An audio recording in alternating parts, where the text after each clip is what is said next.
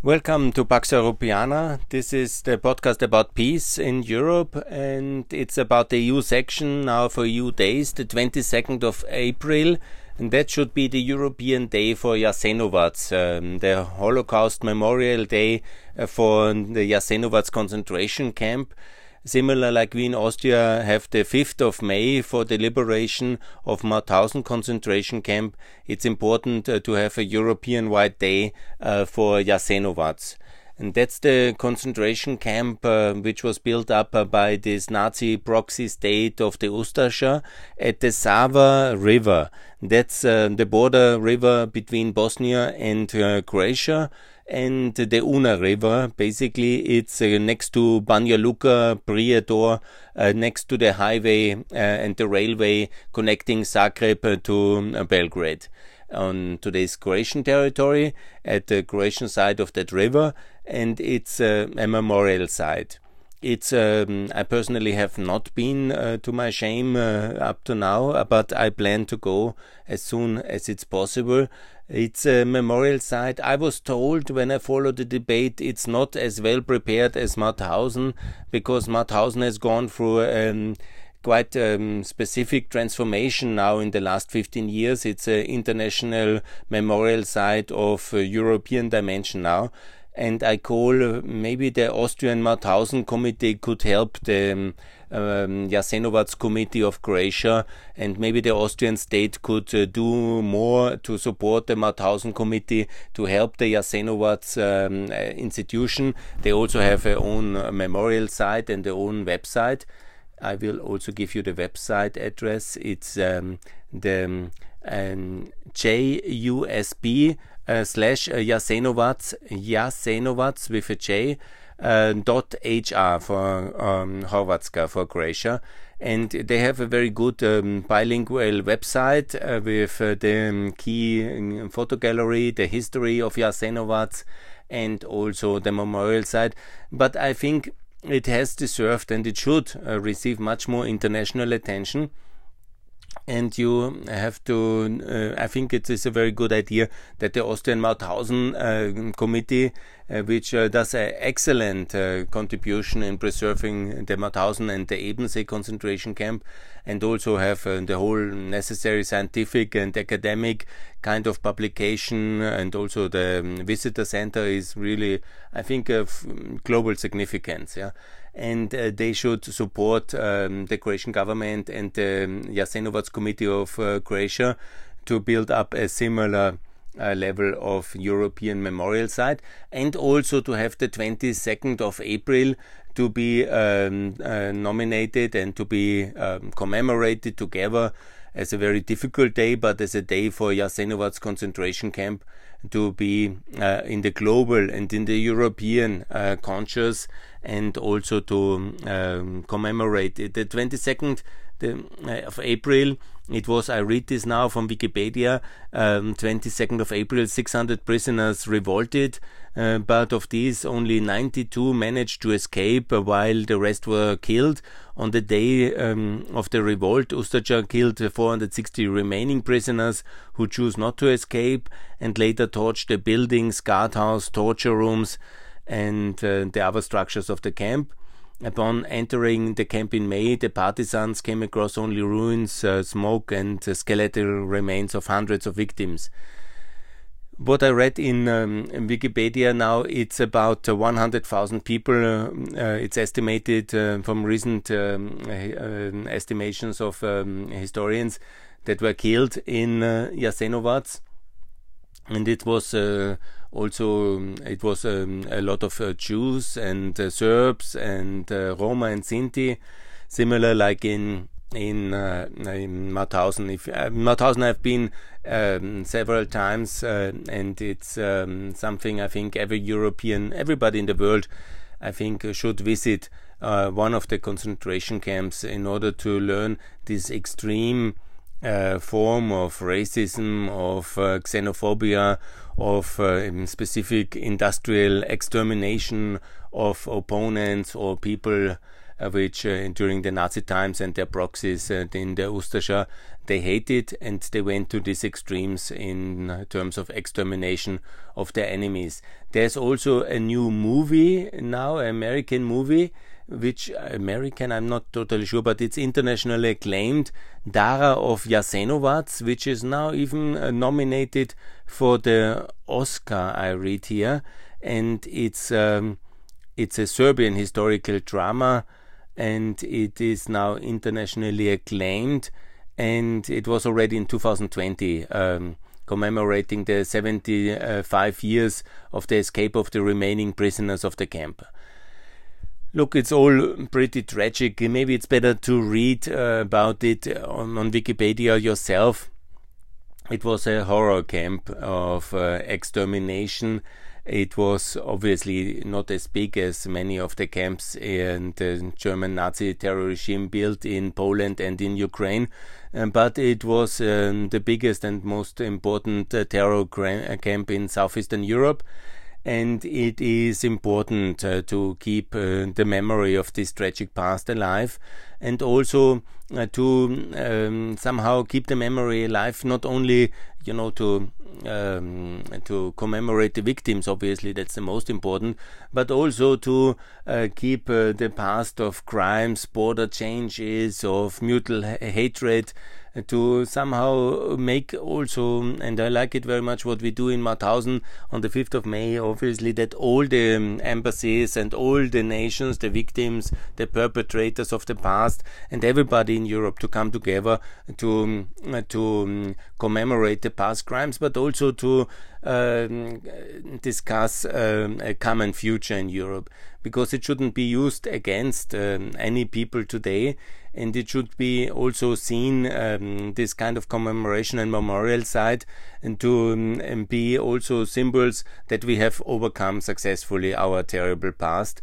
And it should be therefore also one common day uh, to commemorate uh, between uh, the victim nations and uh, the perpetrators nations of the past Obviously, nobody blames today's uh, Croatia for the crimes of the Ustaša, and don't get this wrong. Also, the Austrian Republic or the German Republic are not directly responsible for the crimes of the Nazi terror regimes, but obviously, there is a moral obligation, a long lasting one, for the people and of the states of the former um, uh, um, of the former uh, perpetrator nations.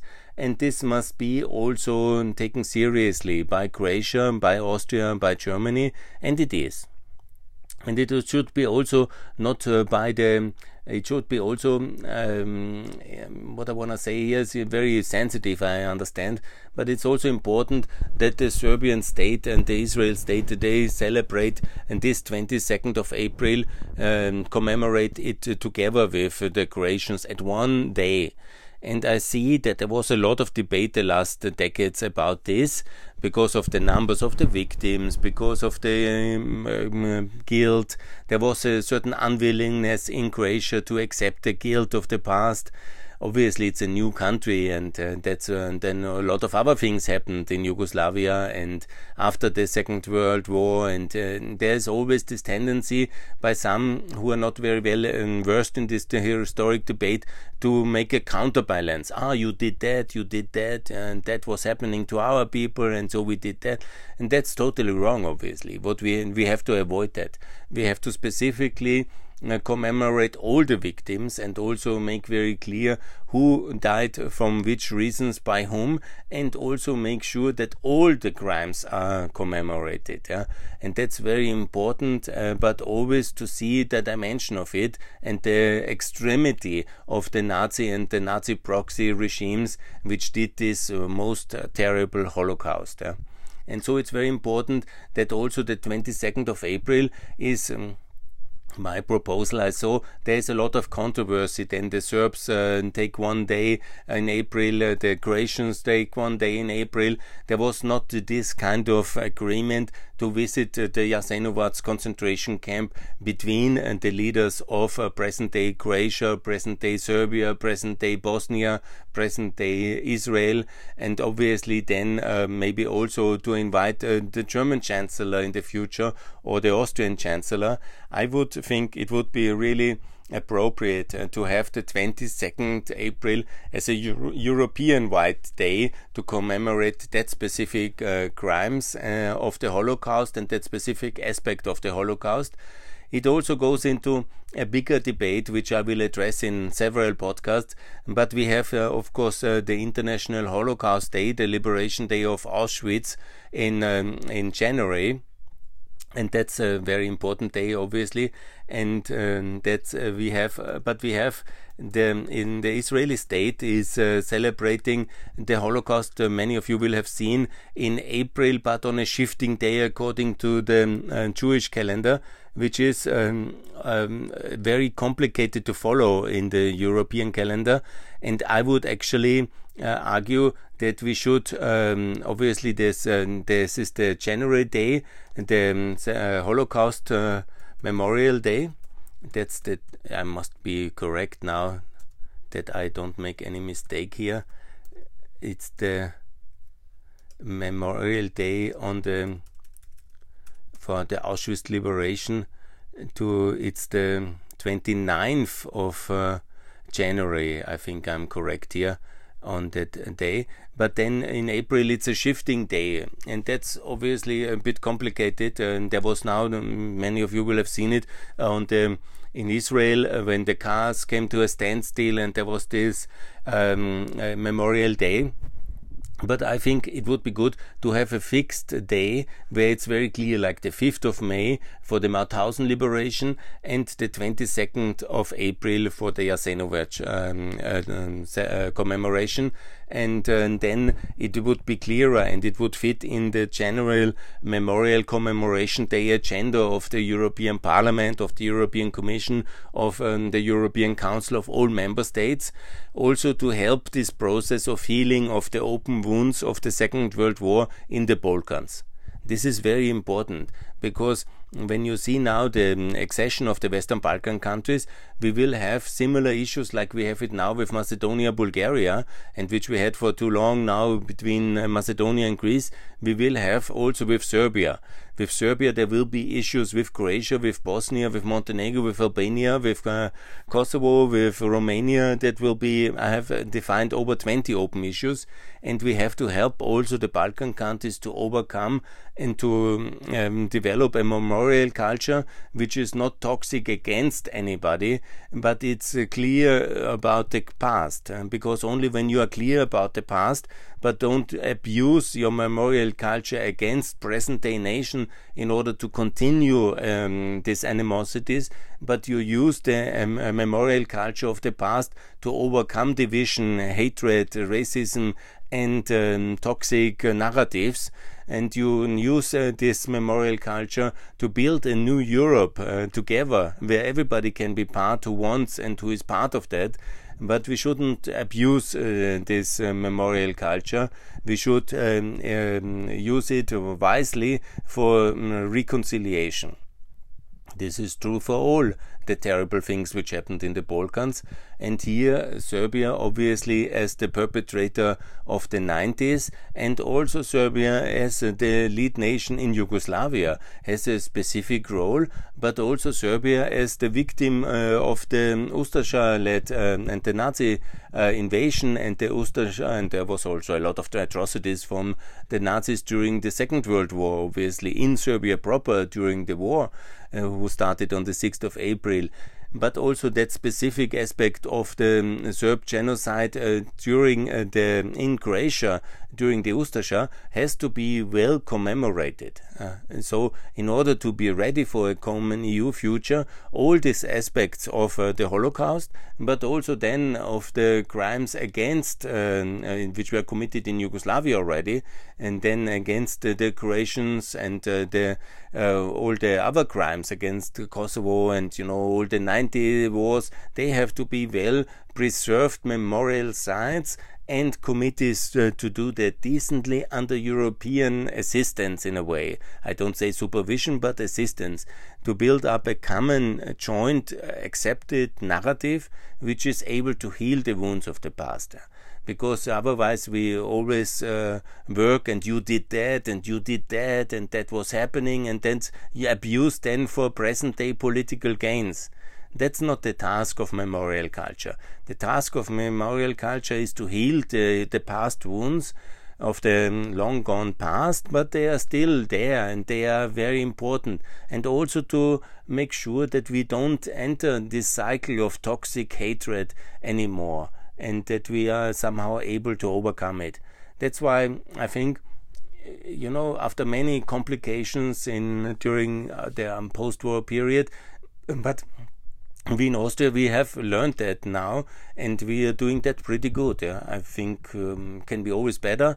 But when you go to um, Mauthausen, you see and um, the, take a, the tour through the camp. As terrible as it is, but it's also very well preserved now, and it's very well done uh, in terms of memorial culture. And this is important every nation, well, of course, you know, the German Nazi terror is always very specific and very unique, and uh, so is the uh, terror of um, the um, uh, during the Second World War from 41 to 45. But uh, every nation has these dark uh, aspects of its past, and to overcome that by clarity, by historic truth, and uh, is so important for reconciliation and for also the own uh, psyche of a nation uh, to be ready for um, uh, somehow addressing today's challenges and also to heal these past wounds.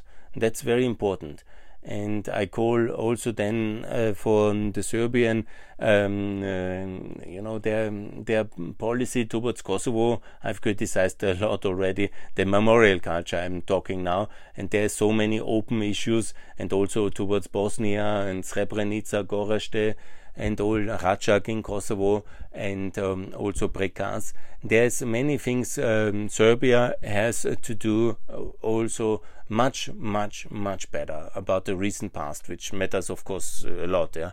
Um, but also then when we are not perfect in uh, the crimes of um, the um, Second World War, then we obviously then expose ourselves to this Russian Serbian tit for tat and uh, whataboutism and all these things. Yeah and there was a um, problematic phase. I see now that actually uh, the Jasenovac uh, side uh, seems to be, and I have to go there first before make an ultimate uh, judgment and uh, decision about it. But it's important, I think, to help the um, that um, committee with the help of the Austrian Mauthausen committee and also work on it uh, further. Also, when I see uh, some of the there, there needs to be, I think, a common ceremony. That is my biggest point on that one. What I would like to see and what I appeal to all the authorities of Croatia, of Austria, of Slovenia, and also um, Israel uh, to and America maybe to make um, a common memorial uh, ceremony on the 22nd of April 2022 now obviously it's uh, just some days before and then 22nd of April I record this now on the 19th of April. But it would be I think very appropriate uh, to have a um, common uh, day um, established by the European Parliament uh, where uh, the Holocaust in southeastern Europe is um, commemorated together with all the victim nations and all the perpetrator nations of the past and uh, to prepare this and then to establish this as a standard day in the European commemoration uh, agenda of the past and then to also develop the facts, the figures, the numbers, uh, the facts, what happened and also then uh, to clean, uh, not to clear, you can never clean uh, this terrible atrocities and the dimension of it is unspeakable. But you know, we have to speak about it. Yeah, it's important, and especially when you see what happened, that um, the Yugoslavian authorities obviously abused that uh, commemoration very much uh, in um, um, there were numbers which were out of proportion. And then uh, obviously the crimes of the Yugoslavian authorities were then uh, not mentioned because especially in 45 to 49 in the um, wildest phase because before uh, Yugoslavia drifted into the western orbit in 51 after the break with uh, Stalin there was a lot of atrocities in Yugoslavia by the state by the new authorities of Yugoslavia established, always with the justification of um, the Jasenovac's uh, Holocaust. And so you come into a circle of mutual violence, which is then always then um, presently kept up as a kind of justification for new violence. Yeah? Again, when you see many, much of the propaganda in the Balkans of the extremists is always using terms of the past, yeah? Nazi and Ustasha and so on and so on. And you see then also some elements of all sides uh, then playing with this kind of memorial um, and the terrible past uh, with um, their own political purposes of today.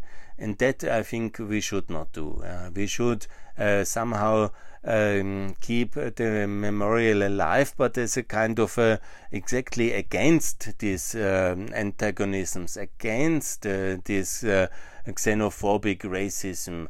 That is the task of such memorial sites and memorial culture to prepare also then uh, Serbian NATO and EU accession and to prepare uh, also for reconciliation, for opening a way for everybody to be part of the European Union and especially in the very complicated century long difficult process between uh, Croatia and Serbia, which will keep us very busy in the 2020s when Serbian EU accession after NATO accession will be really on the agenda. That will be a major issues, uh, the issues of the 90s, the issues of Yugoslavia, the issue of the Second World War. And if we are smart in Europe, we prepare that well and we already make sure that from the beginning there is this international Jasenovac Day and then uh, then uh, there is a new culture of um, commemoration in reconciliation established by common events, which is attended by the European elite uh, and also then Ursula von der Leyen to be there, and uh, Charles Michel, um, uh, yes, and the council president, whoever that will be in 2022. But nevertheless, it's important then also the Israeli prime minister and uh, then all Balkan um, leaders to be in Jasenovac in April on the 22nd, 2022, and to make that very clear what um, happened to um, make the right speeches, to build a memorial center of European significance at this site, to also, I, you know, I'm also always clear to also make sure that this is a tourism site of significance where the Americans and the Chinese and everybody, uh, when they come to Croatia, when they come to Bosnia, they also visit this and uh, they also are fully aware and there must be competent tour guides and the history must be presented as it is. Also, with the aspect of tourism development, you will see that a lot of the people who come to Austria with tours uh, from the Danube cruises, but also individual tourists, but many people, they come also to Mauthausen also to see exactly that, and they come for that reason also. And they want to see in the past, and they want to have it well preserved, and that's also an important aspect.